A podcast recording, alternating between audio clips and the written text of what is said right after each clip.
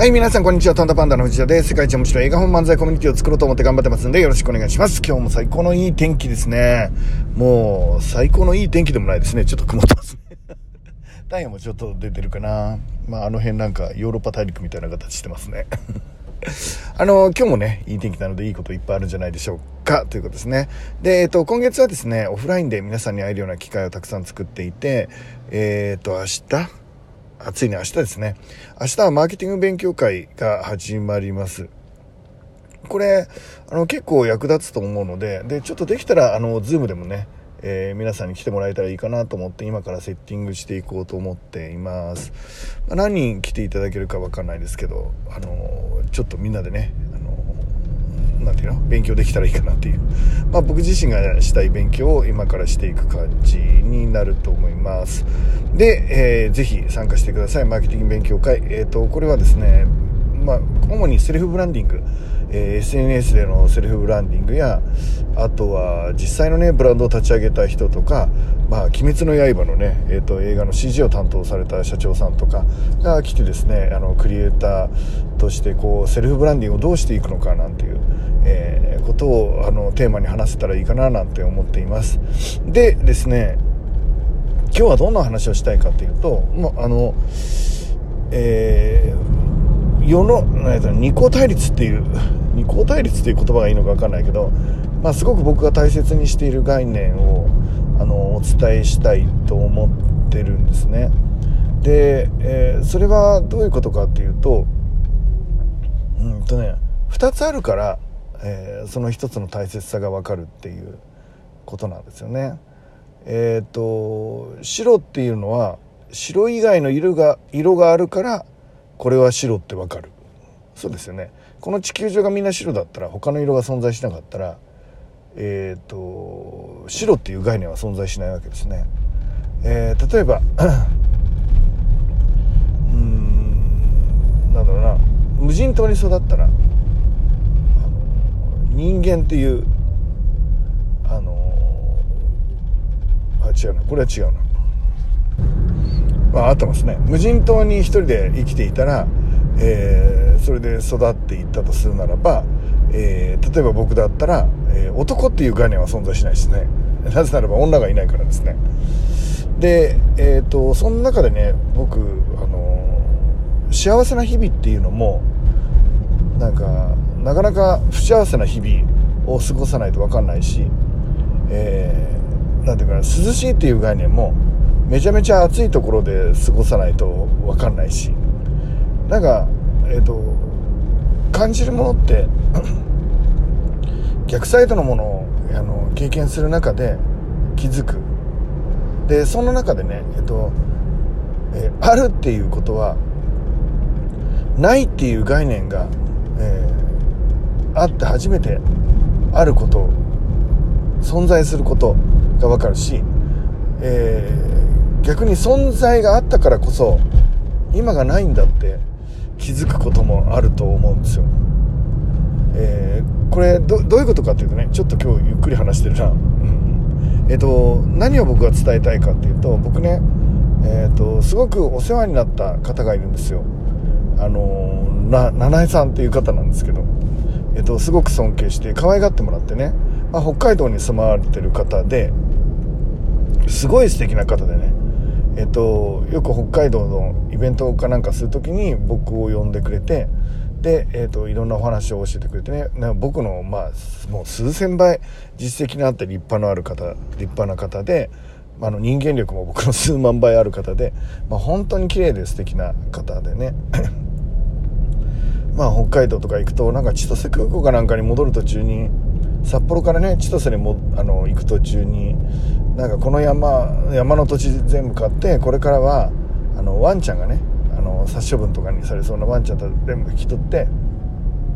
なんかここでワンワンパークみたいのを、まあ、作っていくんだみたいなお話をされてる目がねまあキラキラしていました。で、えっと、その方がですね、えっと、50代、えー、後半になってえー、がんになります。もうめちゃめちゃ綺麗なんですけどね。でその還暦パーティーっていうのが行われました。そこに僕もあのもちろん参加させてもらったんですけどその時のですね、えー、七井さんのスピーチっていうのが、まあ、僕の中では本当に僕の価値観を本当に変えてくれるような、えー、スピーチでした。でそのスピーチのニュアンスは、えーと、僕の「ライフデザイン」っていう本の中の、まあ、後半の方でね少し載せさせてもらったんですけどえっ、ー、と七井さんのスピーチはこういうスピーチでした。まあがんになってねあのまあもうすぐ死ぬかもしれないっていう。まあ実際に七井さんは還暦パーティーの後、まあ数ヶ月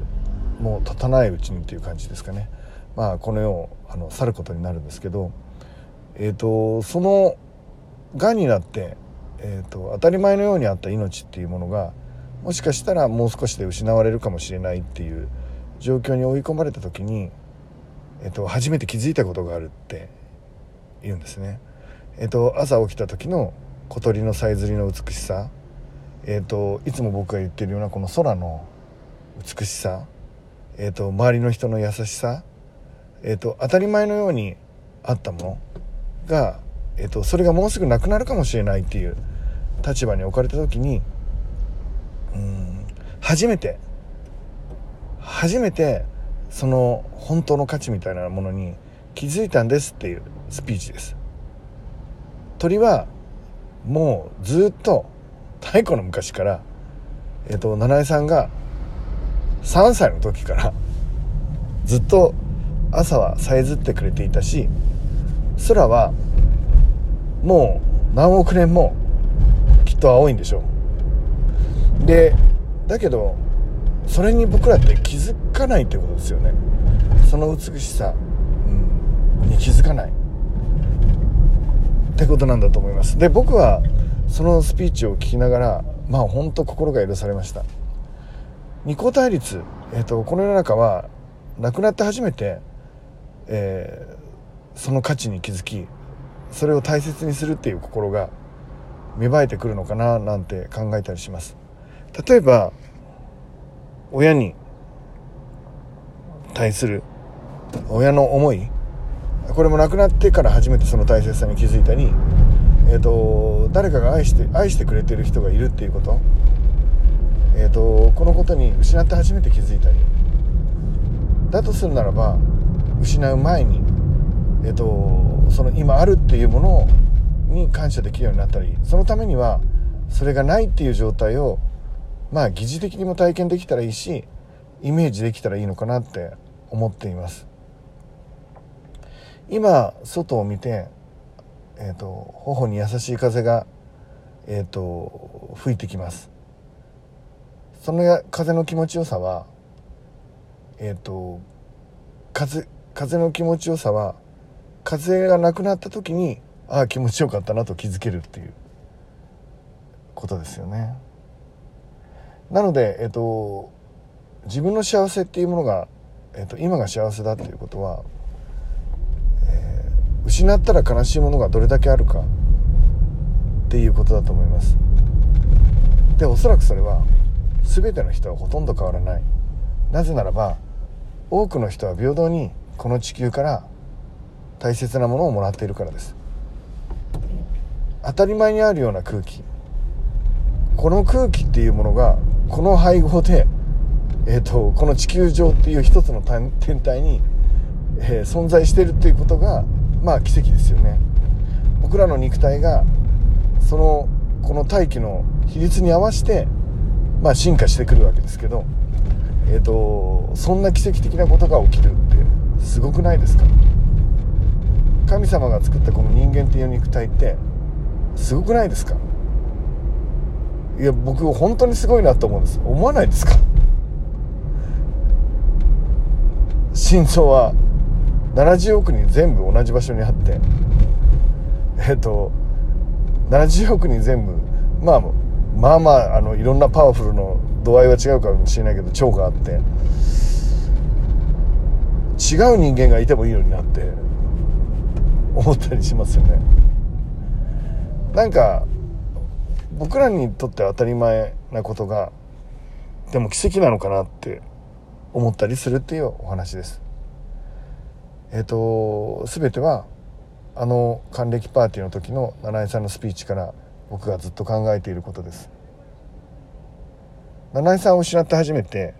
七井さんがいてくれたことの大きさを知りました。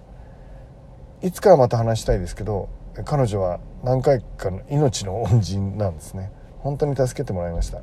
本人は何も意識してないと思うんですけど僕にとっては人生を変えてくれるぐらい、えーと、助けていただいたことがあります。えっ、ー、とそんな方が亡くなられた時の喪失感って結構大きかったですね。空の青さを見たり、えっと、朝鳥が鳴いてる声を聞くと自然の営みそんなものを感じた時にあの日の還暦パーティーのことを思い出したりします。そして多くの人たちにえっ、ー、とない経験っていうのを少ししてもらうのはいいことなんだと思ってるんですね。当たり前のように守ってくれる人がいて当たり前のように愛してくれる人がいる、えー、当たり前のように生活ができて当たり前のように仕事があってえっ、ー、とそれがない状態を意図的に作っていくっていうのも、感謝をするのに大切かなと思ってます。えっ、と誰かと一緒にそれを感じ取らなきゃいけないななんて思う時は一緒にそういう状況に、えーと、入るようにしたりします。すごく辛い行為なんですけどそのことが、えーと、気づきになるかなと思ってます。ということで、えーと、今日もねえっ、とほどほどいい天気なので絶対いいことあると思います。皆さん楽しんでいきましょう。いってらっしゃい。